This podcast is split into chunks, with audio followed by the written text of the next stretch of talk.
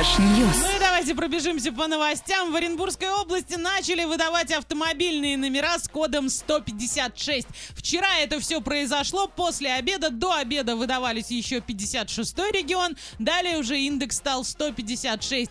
Первым обладателем зеркального номера 535, э, этот номер таков был, а с Новым годом, э, с Новым годом стал Саин Джалов из Оренбурга. Никаких дополнительных денег за красивый номер он не доплачивал.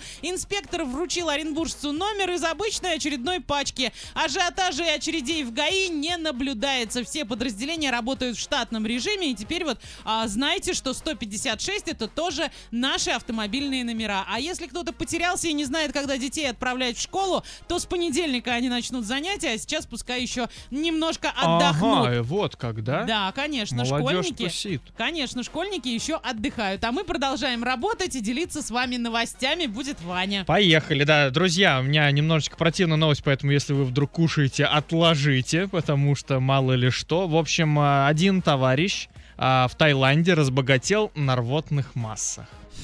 Каким Да. образом? Это прям даже Это прям слишком после мерзко даже, праздников? даже для тех, кто не ест. Он убирал сейчас. мусор на пляже в Таиланде и нашел рвоту кашалота. Она называется амбра. Мгм. И она очень дорого ценится Вот в парфюмерной промышленности, так как это фиксатор запаха. Понимаешь? Ему выплатили 21,5 миллион тайских батов, это 43 миллиона рублей. Это даже в лотерею играть не надо. Да, Раз он пр- пошел, просто нашел кошелота. убрал, да не, даже не Отпраздновал с кошелота. ним праздник, да, и то, все что нормально. Осталось. Ну, ну, кстати, выглядит она не так противно. Ну ладно, хорошо. Давайте не будем ни с чем сравнивать, просто теперь вы знаете все и можете с этим жить дальше. Олеся, новость есть у нас еще какая-нибудь? Да, у нас есть э, новость о том, что... Ой, не могу собраться с мыслями. Я хочу забыть это слово. А, Женщина позвонила в правоохранительные органы. Все это, кстати, во Флориде. Жительница Флориды, да, позвонила в полицию, услышав крики «Выпустите меня! Выпустите меня! Умоляю!» А к дому приехали четверо заместителей шерифа. А на подъездной дорожке они увидели хозяина дома, который ремонтировал машину. По просьбе полицейских он прошел в дом и вскоре вернулся с кричащим попугаем. О, да, увидев пострадавшего, сотрудники правоохранительных органов рассмеялись, выдохнули, улыбнулись, в общем, все в порядке. А хозяин дома вскоре рассказал о своем попугае, его зовут Рэмбо. А, как правило, он сидит на жердочке и кричит вот эти самые фразы. Почему именно эти фразы, никому не понятно.